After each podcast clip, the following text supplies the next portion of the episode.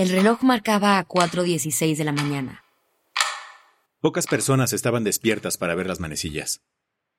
Era la madrugada de lunes en Turquía y Siria. Un minuto después, la vida cambió para siempre.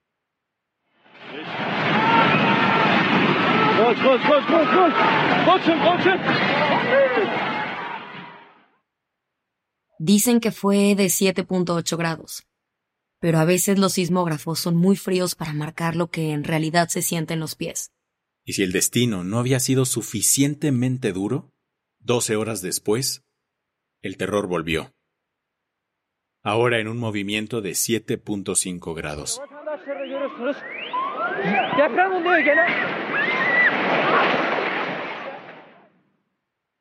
Yo soy Isabel Suárez. Y yo soy Baltasar Tercero. Hoy es viernes 10 de febrero de 2023. Y este es un especial de TLK sobre los rescates en Turquía. La verdad estamos aquí, ya llevamos, eh, es como un avatar así, es una dimensión aquí muy, muy diferente. Eh, aterrizamos aquí hace ya dos días, que han parecido como un mes.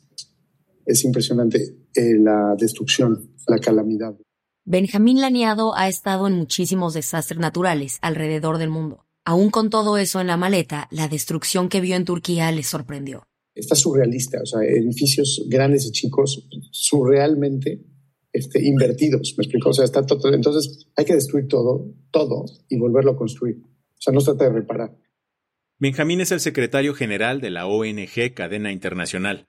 Se trata de una organización fundada dentro de la comunidad judía de México hace 17 años, tras el paso del huracán Stan. Hoy están presentes en 15 países del mundo y tienen miles y miles de voluntarios. Uno de ellos es Natalio Hambra. Hablamos con él hasta un coche en Turquía. Acababa de llegar al país desde Monterrey y estaba a unos minutos de empezar a trabajar en su primer rescate. Natalio iba a llegar a un edificio colapsado en esta misión. Son tus tres de la mañana, dos y media, por ahí, Natalia, y me está diciendo que vas a llegar a realizar ese tipo de labores. Imagino que en este tipo de catástrofes el trabajo se tiene que hacer 24/7 porque estamos hablando de una situación completamente crítica. Exactamente, exactamente. Me gusta decir que en una zona de desastre todo es un desastre. Eh, llevo en lo personal creo que más de 35 horas de viaje no sé ni qué día es ni qué hora es, pero solo sé que en 30 minutos tengo que empezar a trabajar y de ahí lo que venga. O sea, realmente tiempos, horarios, que sí, que no, no importa en este momento. Lo importante es llegar, empezar a trabajar y lograr sacar a las personas con vida. Cuando hablamos con Benjamín, él iba saliendo de un rescate.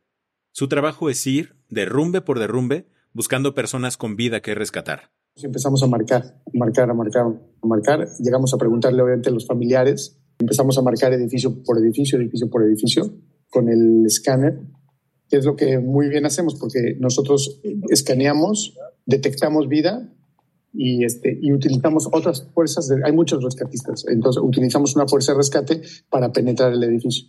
Pues justamente, bueno, en el, en el segundo, en el primer edificio que marcamos, no encontramos nada los estaban ya fallecidos. Este, el segundo edificio ya encontramos una, una persona con vida, una, una, chava, y este, dejamos un equipo turco este, muy grande, de 40, 40 elementos, perforando ese, ese, ese edificio para sacar a la víctima.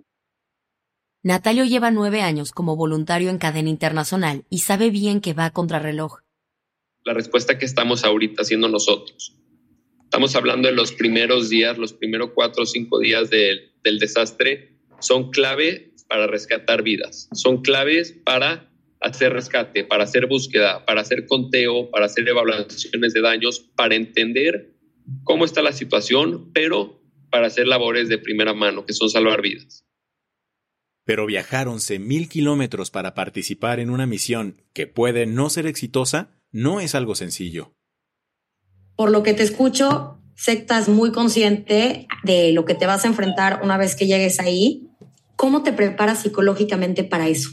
Bueno, es un tema, este tema, te lo voy a confesar, mi mamá me lo preguntaba mucho.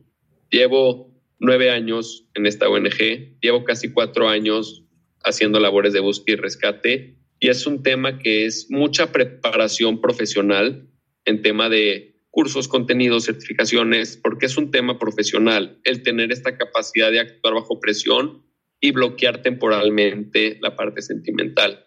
Pero también es un tema personal. A mí la reflexión que me ayudó muchísimo a entender que ahorita es válido no sentir. Tal vez estoy bloqueando el sentimiento, pero estoy ayudando, estoy haciendo un bien. Estoy haciendo un bien que tal vez mi sentimiento no lo puede sentir, o no, valga la redundancia, mi sentimiento no lo puede expresar, pero lo estoy haciendo, lo estoy demostrando, estoy logrando algo. Y el tema viene, claro, posterior a la intervención. Eh, la ONG en la que estamos tiene increíbles psicólogos, tenemos sesiones de descompresión en la que logramos sacar todo esto. ¿no? La, la, por así decirlo, la fábula que nos dicen para entenderlo es que en estos momentos nuestro cerebro bloquea la parte sentimental porque no es necesario y porque no es vital y porque lo que necesitamos ahorita es trabajar y hacer y hacer. Pero una vez que ya llegamos a nuestras casas, una vez que ya logramos otra vez tener este estado de tranquilidad, el cerebro desbloquea la parte sentimental, pero no la desbloquea desde, la, desde cuando llegaste, la desbloquea desde cuando la bloqueó, que fue desde el momento en que veniste a esta intervención. Entonces, sí requieres ayuda psicológica profesional, porque, bueno, imagínate la bomba de sentimientos y la bomba de pensares y de formas de vivir y de sentir y todo lo que te pasa llegando a tu casa. Natalio confía en poder bloquear sus sentimientos, pero también, por momentos, pareciera que todo juega en contra. Turquía y Siria están atravesando la semana más fría del año. Las carreteras están colapsadas y millones de personas están durmiendo en la calle porque sus casas se derrumbaron. Pero Natalio igual nos contó que mucha gente creo se está hablando mucho de que ya pasó mucho tiempo y de que ya ahorita las esperanzas son nulas o cosas de ese tipo. Recibí ya mensajes hoy que a lo que va del día, más de 20 personas con vida ya fueron extraídas hoy, casi 72 horas después de la catástrofe. Entonces, realmente el tema de decir que ya está perdida la vida es un tema muy fuerte, es un tema muy delicado que no podemos decir nosotros porque no somos quien para decir que por llevar un tiempo determinado abajo de una estructura ya no se encuentra con vida.